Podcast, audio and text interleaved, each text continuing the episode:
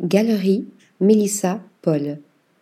Entre art, design et sculpture.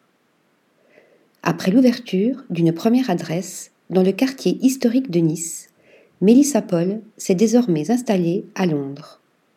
Cette ancienne designer broderie en maison de haute couture et antiquaire au marché Paulbert des Puces de Saint-Ouen a choisi le désinvolte quartier de Hackney pour ouvrir sa nouvelle galerie, toujours consacrée à la création contemporaine.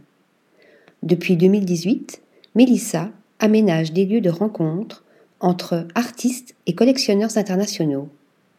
Mêlant subtilement artisanat d'art, savoir-faire et tradition, elle sélectionne du mobilier et des sculptures à l'esthétique singulière entre œuvres uniques et éditions d'artistes.